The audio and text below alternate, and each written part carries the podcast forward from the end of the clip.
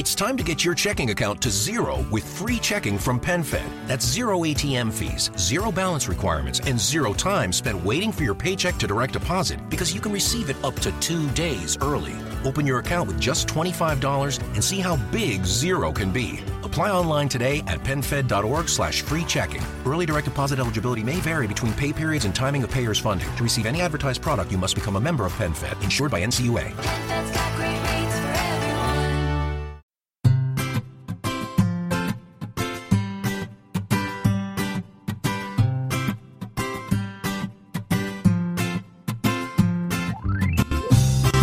Bienvenidos al capítulo 59 de Perspectiva, un podcast de estrategia empresarial donde analizamos cada semana todas las decisiones y estrategias de las empresas que nos rodean. En el programa de hoy conoceremos la historia de Vips, una empresa que durante muchos años ha hecho de la gastronomía una forma de hacer negocio. En las noticias de la semana comentaremos cómo está enfocándose Inditex en su apuesta por la compra online. Veremos cómo empiezan a surgir dudas sobre la rentabilidad de los centros comerciales y para terminar intentaremos aprender de las experiencias de los emprendedores que se lanzaron en una aventura que no acabó bien. Si eres de los que te gusta estar informado, no lo dudes. Sube el volumen y acompáñame. Yo soy David Isasi y hoy es 27 de abril de 2017. ¡Comenzamos!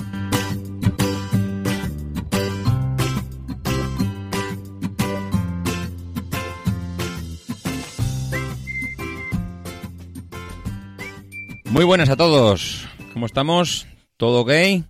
Una semana más aquí en perspectiva después de la resaca del episodio de la semana pasada donde tuvimos, si no,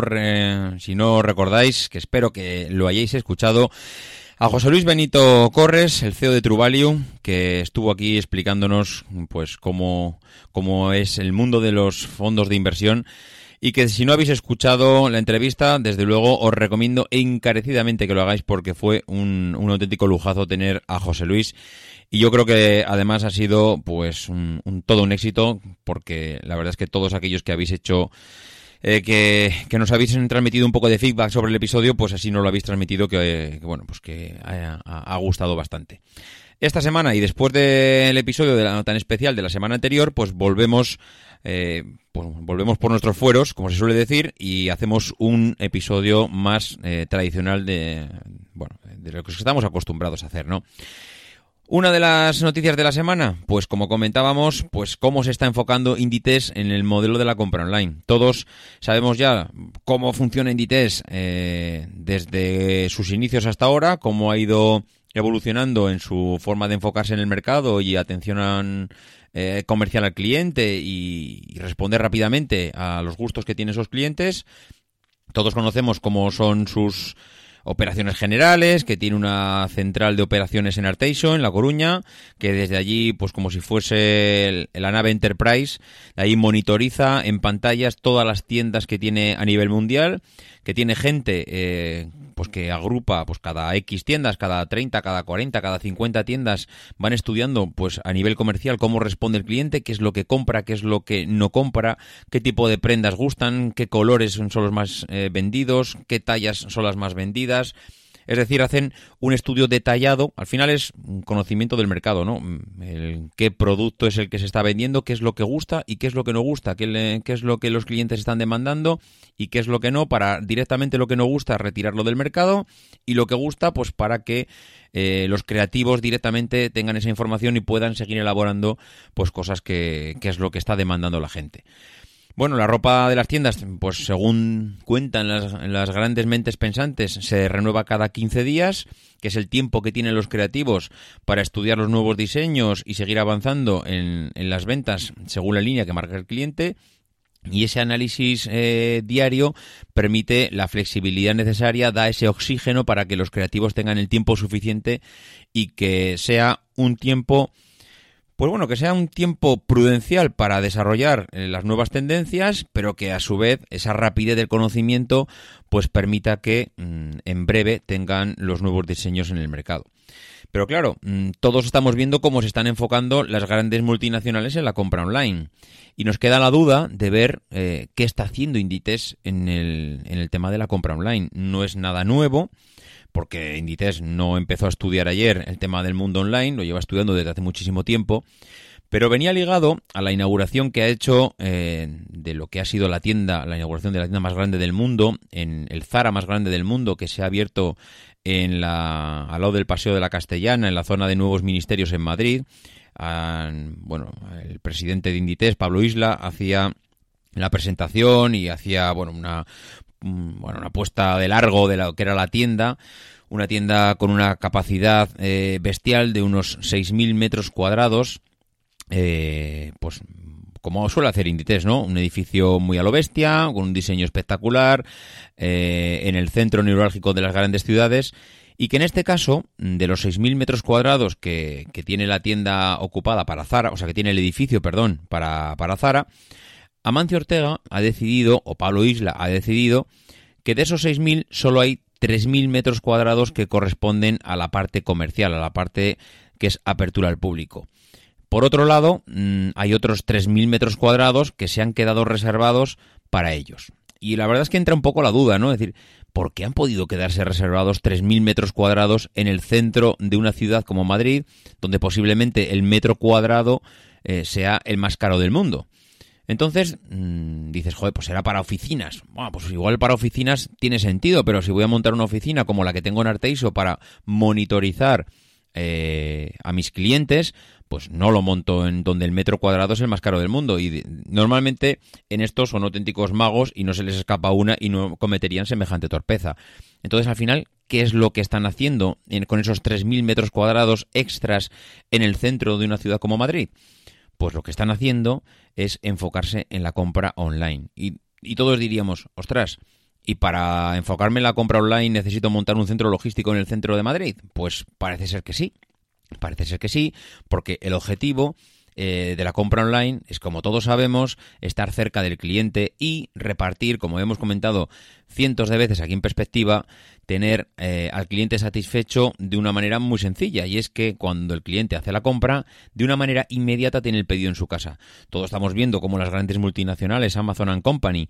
eh, distribuyen sus productos en un tiempo récord y lo que hace Inditex es seguir esa línea marcada por los, bueno, por esas grandes multinacionales que también les está funcionando esta estrategia y ellos hacen lo mismo. ¿Cómo hacerlo? Pues evidentemente aprovechar esa sinergia de monto una mega tienda eh, en el centro de Madrid y aprovecho que tengo el edificio pues para a su vez hacerlo y utilizarlo como, mmm, como almacén. Y es curioso como hace unos años todo el mundo decía que los almacenes había que sacarlos de las grandes ciudades porque era donde el metro cuadrado era más caro y, que esos stocks que, que, habían que tenían que circular hacia otros eh, puntos a nivel mundial me refiero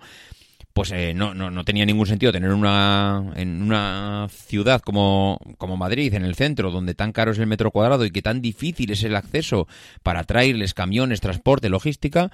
Y en caso ahora, ¿cómo, está, cómo se está invirtiendo la tendencia? Ahora parece que la moda es tener esos almacenes no mega almacenes, pero ojo, un almacén de 3.000 metros cuadrados tampoco es tontería y seguramente estará optimizado hasta, la, hasta el último rincón. Pues eso ahora está volviendo a las grandes ciudades y lo están trayendo las grandes empresas, porque necesitan estar cerca del cliente para que en el momento que hace clic eh, en su ordenador, en su pantalla, en su tablet, el producto esté ya prácticamente al lado de su casa. Máximo Duty ya hizo un proyecto piloto el año pasado trayéndonos eh, en Barcelona pues esas compras online eh, en menos de en menos de una hora. Y parece ser que Zara sigue los pasos que, que ya marcó Máximo Duty eh, el año pasado y lo que viene a hacer es más o menos lo mismo. Eh, intentar no diferenciar cuál es la compra del cliente si el cliente hace una compra online física o sea perdón una compra física o una compra online de tal manera que mmm, lo haga de una manera o lo haga de otra el producto esté en sus manos lo antes posible es curioso ver cómo se está invirtiendo esa tendencia de cómo los almacenes están volviendo a las grandes ciudades, Amazon, el Corte Inglés, bueno, todas estas grandes cadenas eh, lo están haciendo. Inditex lo acaba de hacer con esta tienda, lo que pasa que solo nos ha llegado la parte mmm, más eh, comercial, que es eh, la parte física que se ha abierto al público de 3.000 metros cuadrados, pero como detrás en el mismo edificio hay otros 3.000 metros cuadrados que están siendo utilizados como almacén para todas esas compras online que se producen eh, de los clientes en el centro de Madrid. Y en relación con las compras online, hay una segunda noticia que ha estado en los medios durante estos días, y es que parece ser que está, eh, está empezando a calar la idea de que los centros comerciales están empezando a, a sufrir también, pues bueno, las tendencias del cliente en cuanto al uso de, de las tecnologías. Y es que eh, parece ser que hasta ahora, pues mm, todo el mundo tenía muy claro que los centros comerciales eran el refugio de las grandes, bueno, iba a decir las grandes cadenas, las, las tiendas, que parece ser que tener una tienda en un centro comercial era sinónimo de éxito asegurado, pues porque el cliente pasaba por allí gran parte del tiempo, siempre están a reventar los centros comerciales, siempre están en plena ebullición, con cines, eh, empresas eh, textiles, empresas de restauración. Eh, bueno, hay todo tipo de, de servicios en un centro comercial y parece ser que la cadena estadounidense, la cadena, la cadena americana Sears, que es la propietaria de la cadena de los grandes almacenes Kmart, anuncia que tenía serias dudas de que este negocio el año que viene siguiese funcionando. Claro, todo esto lo que ha hecho es saltar las alarmas a unos niveles bestiales, porque dicen que, claro, que durante décadas eh, parece ser lo que comentábamos antes, que los centros comerciales eran la panacea, el bellocino de oro, y resulta que ellos dicen que los centros comerciales se están extinguiendo y decían, de hecho las declaraciones decían eh, esto mismo y en palabras literal- literales decían que están en una espiral sin salida y que los centros comerciales se están extinguiendo. Esto lo afirmaba Scott Robson, es un profesor de, economía de una escuela de negocios de la Universidad de Seaton y, y que bueno, que, que parece que de esto entiende un rato. Claro, al final eh, Estados Unidos dedica una superficie que parece ser que es cinco veces mayor al mundo de los centros comerciales eh, que Reino Unido, que Francia o que Japón. Y en esto, pues parece ser que son grandes expertos y que entienden de lo que están hablando. Eh, ¿Cuál puede ser el motivo de, de este cambio de tendencias? Evidentemente, por lo que comentábamos antes, las compras online cada vez más las personas nos gusta más hacer la compra en el bueno en los dispositivos que tenemos más a mano cada vez nos cuesta más desplazarnos y sí nos gusta ir a los centros comerciales pero nos gusta ir a los centros comerciales ya no tanto hacer la compra com- como tal sino a disfrutar de mm, bueno, un ambiente, disfrutar de un cobijo, de no estar en la calle, de tener un servicio, de un cine, de un restaurante, pero no tanto por la compra en sí. Eh, las, eh, parece ser que los estudios decían que antes íbamos a los centros comerciales a hacer la compra, la compra como tal, bien sea en un supermercado o bien sea porque necesitábamos ropa, porque necesitábamos un, bueno, hacer una compra puntual de un determinado artículo, pero que ahora cada vez más esto se realiza más en la compra online y que ya no eh, necesitamos ir a un centro comercial a este acto en sí, sino a pasar la tarde, por así decirlo. Eh, ¿Cómo están abordando el problema las grandes mm, cadenas de distribución? Por lo que están haciendo es lo evidente, cerrar tiendas. Y ya hemos visto como diferentes empresas, JC Penney anunció que cerrará 138 tiendas. Macy's informó que 68 de sus tiendas van a echar el cierre. Y Sears y Kmart dicen que van a pasar de tener 3.800 tiendas en centros comerciales que es lo que tenían hace una década, van a pasar a finales de este último año a 1.430. Es decir, han reducido más de la mitad el número de, de tiendas que tienen y que posiblemente eh, sean otras 150 tiendas las que, la que van a cerrar en breve. Al final, pues que los centros comerciales que están en las grandes ciudades, que son los megacentros comerciales, puede ser que aglutinen a todo ese gran público, a toda la masa, pero que haya un gran perjudicado, que eran esos centros comerciales de segunda categoría que estaban ubicados pues yo ya no digo en el centro de la ciudad ni en, el- ni en la periferia, sino en esos núcleos rurales que cuando parece ser que el, el dinero llovía del cielo, pues había dinero para todo y que aparte de en las grandes ciudades y en las grandes ubicaciones, pues se podía ubicar un centro comercial en esos pequeños núcleos rurales que pues que aglutinaban cuatro o cinco ciudades medianas o cuatro o cinco pueblos más o menos eh, grandes. Esos van a ser precisamente los que van a acabar pagando el pato y los que van a acabar pues sufriendo este cambio de tendencia y que es curioso como hace 10, 15 años el centro comercial era pues eh, a lo que podía aspirar una, una empresa, una tienda eh, de las que conocemos y de las que estaban ubicadas en el centro de las ciudades, todo el mundo se pegaba por salir del centro de la ciudad hacia el centro comercial porque parecía que es a donde iba el cliente y que iban todos detrás del cliente y en cambio era el cliente acaba migrando a otra plataforma como puede ser la compra online y ahora todo el mundo empieza a invertir online y claro, el que hizo una inversión para intentar amortizar a 20, 30 años una tienda con, pues, con unos créditos y unas financiaciones bancarias bestiales, se encuentra ahora que no ha amortizado la inversión, que está en medio de, de, ese, de ese retorno futuro que tenía y que ahora no tiene cómo salir de aquello y está empezando a, a- a estudiar cuáles de aquellos, aquellas tiendas que le están ocasionando un lastre mayor, pues puede cerrar para intentar mantener aquellas que todavía le queda algo de, algo de margen pues para, para ser un poco optimistas e intentar mantener el negocio a base de aquellas que sí que le están funcionando. Lo que está claro, que no te puedes dormir. Cuando piensas que hay algo que funciona y que tienes la clave, pasan cinco años y el mercado te vuelve a dar una bofetada. Y había o leía una, una frase, una carta que mandaba eh, Jeff Bezos esta semana, el CEO de Amazon, mm, diciendo el cómo eh, o cuál puede ser la clave para él para intentar mantener la empresa siempre activa y es, eh, como no puede ser de otra manera, pensar que tu empresa siempre es una startup, siempre tiene que estar intentando reinventarse, siempre tiene que buscar al cliente y al final mm, la única clave es no acomodarse, estar siempre pendiente y intentar posicionar tu empresa lo más flexiblemente posible para adaptarse a los cambios del mercado y que en el momento que te acomodas estás perdido, porque puede tardar 5, puede tardar 10 o puede tardar 20, pero la empresa acabará cayendo si no mantiene esa chispa competitiva y esa chispa por intentar innovar y estar siempre en la punta de lanza del mercado.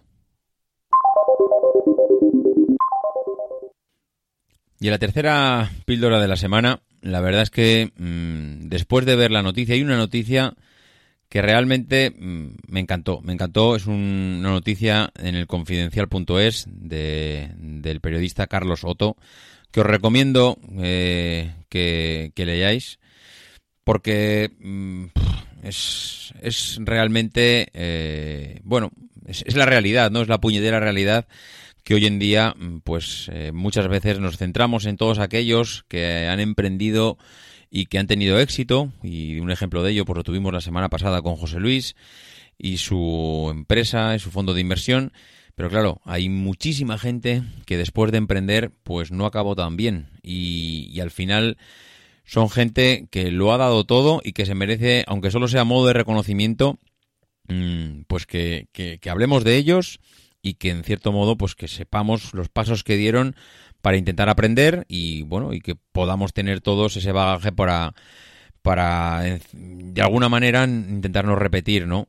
eh, no, no, no, voy a decir repetir errores porque yo creo que no son errores. Yo creo que ahora, mm, como lo estoy haciendo yo, es muy fácil juzgar porque al final a toro pasado todos somos súper listos, pero hay que estar en el, ahí en el momento adecuado cuando hay que tomar las decisiones y ahí no es tan fácil tomar lo que cuando cinco años después o tres meses después parece muy evidente, igual en el momento que pasan las cosas no es tan evidente y no es tan fácil tomar esa decisión. En el artículo, Carlos Soto hacía la entrevista a varios emprendedores y creo que el artículo se titula Cuando emprender, emprender te arruina la vida. Y, y, yo solo voy a hacer referencia a uno de ellos, pero recomiendo que vayáis a leer el artículo. Y, uno de ellos, una de estas historias, habla de, de una persona, un emprendedor, que cuando, cuando trabajaba en una agencia, eh, la agencia cierra, mmm, pero los clientes que, le, que trabajaban con él le conocían, con lo cual le piden, es casi el cliente el que le pide a él, oye, joder, sigue haciendo este trabajo que me estabas haciendo hasta ahora, y él piensa, dice, oye, pues ¿por qué no? ¿Por qué no? Yo esto lo sabía hacer hasta ahora, ¿por qué no lo voy a seguir eh, haciendo? ¿Y por qué no voy a ser yo mi propio jefe? Voy a eh, montar una empresa y voy a hacer mi, bueno, voy a hacer eh, mi propia empresa y voy a hacer mi trabajo, yo voy a ser mi jefe.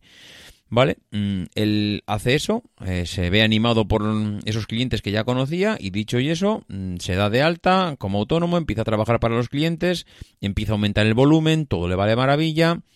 a finales del 2012 ya facturaba lo suficiente, lo que él ya tenía pensado, y eh, se ve con ánimo para seguir creciendo.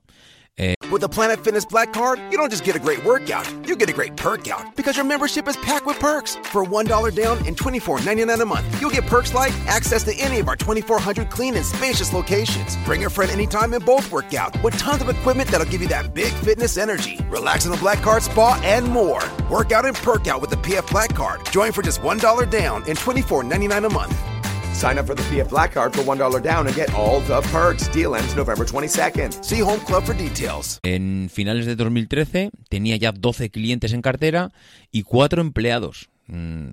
Es, es fácil decir esto, pero de la nada a tener 12 clientes, entendiendo por clientes una persona que, te, que tiene un tanto por ciento de facturación en tu empresa importante, y, y tener cuatro empleados en tu casa mm, ya es hablar de algo que son que tiene ciertas bases, ¿no? Que ya parece que la cosa está afianzada, ¿no? Bueno, pues de repente, cuando ya estás en esa posición, de repente viene alguien y te dice, oye, mira, mm, confío en ti, eh, creo que estás haciendo un trabajo excelente y como vemos que lo que haces nos gusta, pues te vamos a hacer un mega encargo y te vamos a catapultar al éxito. Y lo que le pasa a este emprendedor es que le hacen un encargo de más de 200.000 euros. Claro, cuando te hacen un encargo de estas características, ahí estás dando un paso que es mm, un salto al vacío. Realmente, por mucho que lo pienses, estás apostando todo o nada a tu empresa. Y, y él seguro, y de hecho en el artículo lo comenta, que tuvo muchas dudas, firmaron un calendario de pagos, un calendario eh, de intereses en caso de que la cosa se retrasase, en el caso de que tuviera problemas de pago. Mm, bueno, él tuvo sus previsiones, tuvo sus precauciones, pero, amigo, la cosa pues no fue bien. El proyecto eh, era para un año y a los nueve meses la empresa le dice, "Mm, lo siento mucho, te he embarcado en este negocio, pero hasta aquí hemos llegado. De los 200.000 euros que te había prometido, aquí tienes 36.000. Cuando digo aquí tienes, igual no era el último día, sino que igual había facturado hasta entonces 36.000. Es decir, había facturado nada, ni un 25% de lo pactado. Claro, tú has hecho la inversión, has contratado personas, has contratado posiblemente mobiliario para tu empresa, has, contrata- has contratado ordenadores, has hecho una inversión bestial. Tienes a las, em- a las personas allí y de repente te encuentras que el que te ha embarcado en todo aquello te deja tirado. Es, mm, es bestial. Eh, él dice, dice en el artículo que, bueno, no tenía ni para pagarse un bocadillo. Dice que hubo momentos en que desde de llegar a facturar 4 millones de euros, se pegaron la leche de su vida eh, y que tuvo que asumir una deuda que era, mm, bueno, inasumible. Realmente era inasumible. Entonces, claro, mm, ¿cuál es la cuál es la experiencia o cuál es, no sé, la lección que podemos sacar de todo esto? ¿No hay que emprender? Pues no, evidentemente esa no es la lección. Por supuesto que hay que emprender, por supuesto que hay que lanzarse muchas veces a ese vacío. Lo que pasa es que hay que intentar mm, por todos los medios poner en ese salto al vacío la las- intentar poner el mayor número de redes posibles. Que si te falla una tengas otra y si te falla la segunda una tercera y si no una cuarta. Como decía al principio, esto es muy fácil de decir, pero posiblemente muy difícil de hacer. Hay mucha gente, hay muchas veces que en ese salto que le quisieron dar a esta a este emprendedor, pues hay muchos que le ha salido bien y ese salto pues te catapulta a la empresa y te lanza a otro nivel. Y en este caso, pues ese salto le, le llevó a la quiebra más absoluta y, y encima pues dio la casualidad de que él no era una de los que una de esas personas pues que dice mira lo dejo lo dejo todo cierro eh, como empresa me voy al garete y empiezo desde cero. No no él tuvo las narices de voy a pagar la deuda que debo hasta la última hasta el último céntimo de euro y voy a asumir esto y, bueno pues él lo dice en el artículo no tenía ni para ni para comprarme un bocadillo para mí para comer. Me marchaba por las mañanas de casa con el desayuno y no volvía a comer hasta la noche cuando volvía a casa. Y hay veces que si podía comerme un bocadillo a mediodía lo gastaba en invitarle a un cliente al café en vez de comer yo Realmente es una lección, da leerlo, es mucho más interesante que lo que lo cuento yo, pero es tan didáctico el, el tener también esa visión que muchas veces solo nos quedamos con las empresas que y empresas o emprendedores que tienen éxito y hay que ver también la otra cara de la moneda porque no siempre se aprenden de, de- de las personas que han tenido éxito, sino que también hay que aprender de los que no lo tuvieron que aprendieron ellos también y que esa experiencia pues que nos pueda servir a todos para, para que intentar no tropezar en esa, en esa piedra mm, tantas veces. Y en la empresa de la semana, eh, esta semana vamos a hablar de, de una marca que también conocemos, yo creo que prácticamente todos, quien más, quien menos, todo el mundo ha oído hablar de Vips. Vips como eh, restaurante, como un lugar donde poder ir a comer, donde poder ir a cenar. Bueno, mm, yo creo que conocemos mucho el restaurante como tal, pero creo que desconocemos lo que puede haber detrás de, de la marca o de la mega empresa, porque realmente Vips es una mega empresa, es un grupo español que es multimarca y multiformato en el sector de la restauración y lo que es el comercio. Integra dentro del grupo restaurantes, cafeterías, tiendas.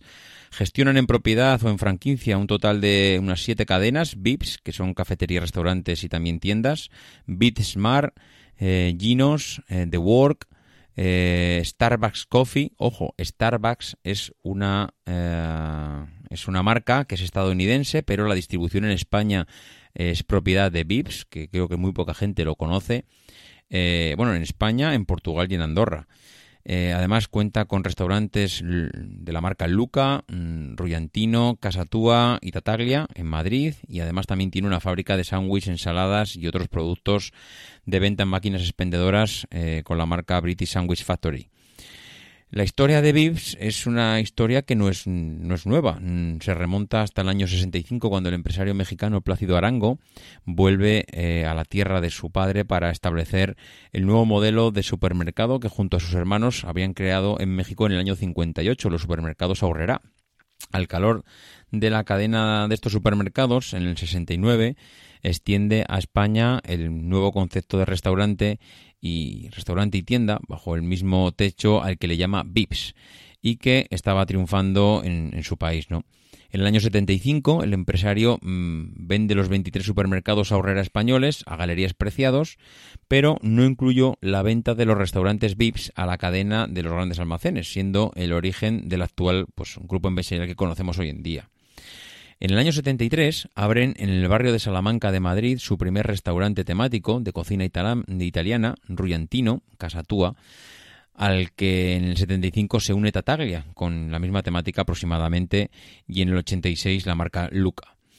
En el año 82, la cadena Vips inicia su expansión por el resto del país con negocios propios, es decir, ya empiezan a intentar expandirse a lo largo de toda la geografía española. Y en el 2009, en medio de una grave crisis económica mundial, pues la mala situación de la empresa les obliga a hacer pues, cierres de un montón de restaurantes para intentar reducir costes y para intentar, bueno, pues prácticamente cerrar todo aquello que no, que no funcionaba, ¿no? Hasta el año 2015 no volvieron a abrir nuevos establecimientos eh, prácticamente con esta, con esta enseña, ¿no? Ahora mismo eh, con un modelo de negocio prácticamente basado en la, en la franquicia. En el año 87 el grupo crea la cadena de restauración basada eh, con la marca Ginos que eh, sigue los pasos de su hermana mayor Vips. Y en el año 92 la empresa se hace con los derechos de explotación mm, de la marca de cocina americana eh, TGI Fridays que se concentra en, en mercados como el español eh, iniciando su expansión pues prácticamente hasta la década de, de los 2010 aproximadamente. Bueno, pues eh, al final el grupo Pips mm, o el club Pips, como lo conocen algunos, eh, crea un programa, de fidelización que es pionero en, en lo que es la hostelería española, ya que en el 2016 eh, fue mm, bueno una de las marcas que mm, se implantan con mucha fuerza en las aplicaciones móviles y en los smartphones de la gente para intentar gestionar los servicios que eh, bueno que, tiene en sus en sus restaurantes y en sus cadenas de restauración porque empiezan a incorporar la posibilidad de pagar con el móvil empiezan la a, a ofrecer la posibilidad de reservar mesa e incluso de realizar pedidos de comida a domicilio. Recordamos esto porque la semana pasada hablábamos de que existía en Starbucks la posibilidad de empezar a generar pedidos a través de a, través del, del móvil para de esa manera pues intentar optimizar el- bueno todos esos recursos que tiene la tienda para atender al cliente y que eso pues repercutiera directamente en la preparación de los pedidos, pero que lo que es la generación del pedido se hiciera desde el móvil. Bueno, pues hubo algún usuario con mucho acierto, usuario, perdón, no, algún oyente con mucho acierto, que nos decía, que dice, oye, esto que dices de Starbucks, ya lo puedo hacer yo con, con la aplicación de Vips. Y es, y es que, claro, no caímos en la cuenta de que Vips en realidad es, mm, bueno, es la dueña o digamos que tiene los derechos de explotación de Starbucks en España y que claro, que a través de la aplicación de Vips ya se pueden eh, realizar muchas cosas en los eh, bueno, en todas las, en todas las marcas que tiene y que gestiona el grupo Vips. Y en una de estas marcas está Starbucks. Eh, Starbucks mm, en el 2001 se alía, eh, cuando hablo Starbucks en el 2001 hablo de la, lo que es la marca eh, americana, pues se alía con el grupo Vips para traer la marca de cafeterías a España a través de una joint venture que eh, repartía el 50% pues mm, hacen que tengamos la posibilidad de empezar a disfrutar en España de eh, este tipo de cafeterías que tanto éxito empiezan a tener en, en Estados Unidos. En el 2009 empieza a controlar ya no solo ese 50%, sino que el grupo Vips empieza a controlar el 100% de Starbucks en España. Y las primeras dos tiendas que se inauguraron fueron en Madrid y en Barcelona, que luego empezó una expansión por Francia, Portugal y que empezaron a salir Starbucks pues, como champiñones prácticamente, porque lo que es el éxito de la marca no, no, se, le puede, no se le puede negar. En el año 2013, eh, es- bueno, el grupo VIX pasa por una, bueno, por problemas económicos, pues porque al final ya viene, pues muy baqueteada, pues por los años de la crisis y se ve obligada a vender el 49% de las participaciones que había comprado a, Starbucks España. de nuevo se las vuelve a vender a la matriz estadounidense que mm, bueno pues que al final le sirven para poder salir un poco de ese bache que pasa durante, durante todo ese tiempo. Eh, al final, mm, no sé si habéis podido ver las noticias de estos días, pues el, grupo VIPS acaba de recuperar eh, en el 2016 esa, ese 49% que le vendió a la, bueno, a la matriz, pues lo que hace es mm, volver a recuperarlo y ahora mismo es nuevamente el propietario de eh, la marca Starbucks, bueno, el propietario de la marca no, digamos, está autorizado para distribuir la marca Starbucks en las mismas eh, ubicaciones que, que disponía hasta ahora. La verdad es que mm, yo creo que ha sido una de las enseñas del grupo Pips, el- esa, eh, bueno, enseñas y un gran acierto, el, ten- el tener y cazar esa distribución de una marca como es Starbucks, y se puede decir que es la que, la que le ha ayudado a salir de, de la crisis en la que se metió, no, bueno, realmente no es que se metió, la que se metió todo el mundo durante todos estos años, porque gracias a ese buen funcionamiento de esta marca y que, bueno, poseía el 100% de, de los derechos de distribución y de implantación de las cafeterías en España, pues hizo que primero pudiera venderla porque al final el poder volver a vender a la matriz estadounidense el 49% de las acciones hace pues que consiga un, un flujo económico pues muy importante que le hace pues coger un poquito de oxígeno de cara a, afrontar los, los años finales de la crisis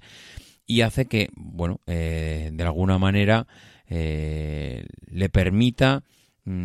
reposicionarse nuevamente en el mercado porque recordemos que lo ha vuelto a, ha vuelto a recuperar ese 49% que tenía vendido y encima ha conseguido desde hace muy poco tiempo el mm, relanzar la marca nuevamente porque ha llegado a un acuerdo con el corte inglés de tal manera que eh, la- lo que es el- las cafeterías Starbucks se van a empezar a posicionar junto al corte inglés en muchos de los eh, muchos de los centros que tiene distribuidos el corte inglés pues por toda la geografía española. En cuanto a la estrategia de la compañía,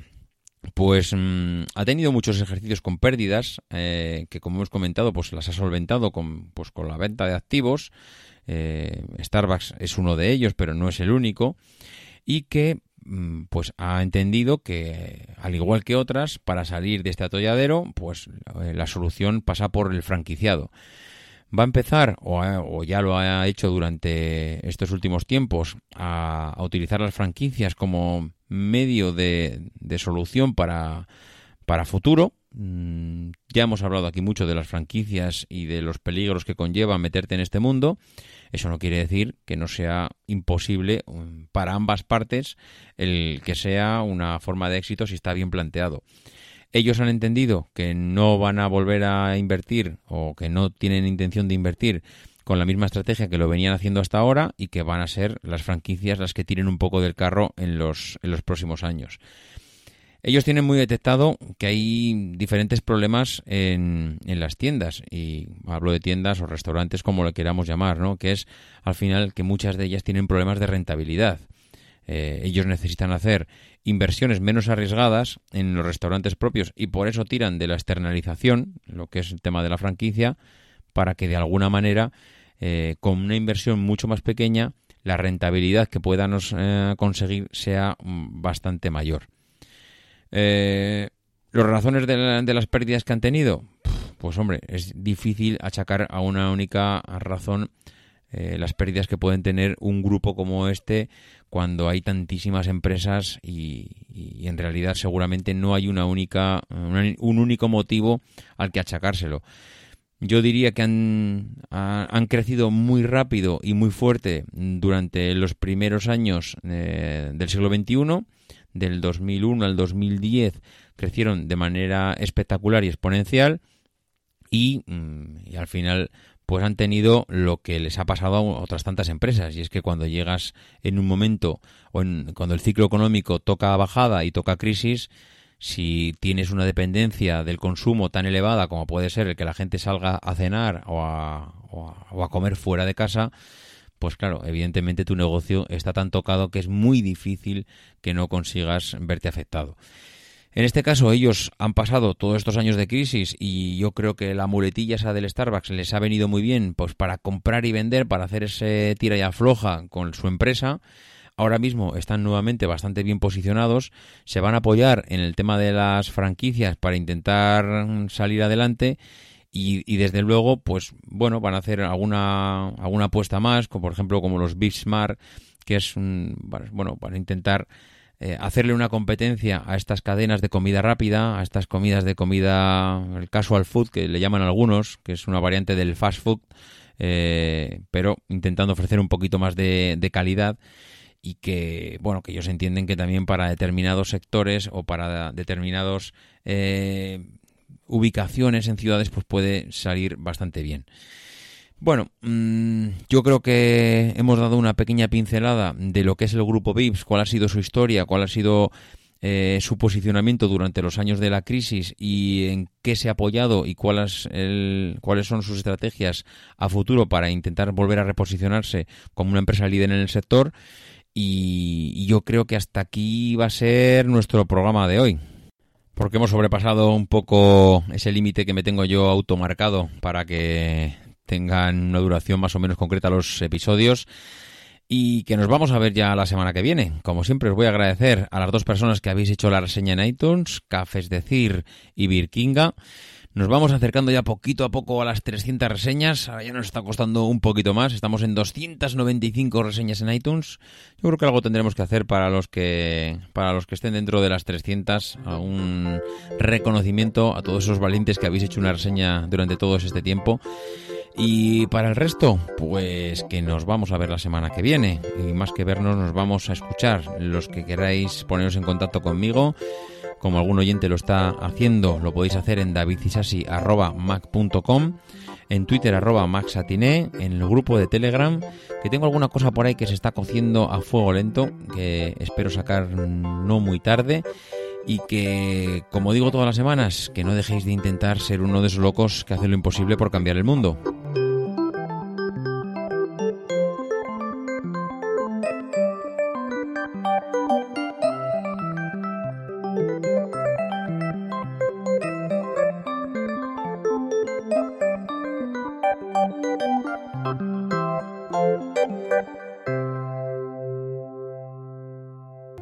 the people who are crazy enough to think they can change the world are the ones who do.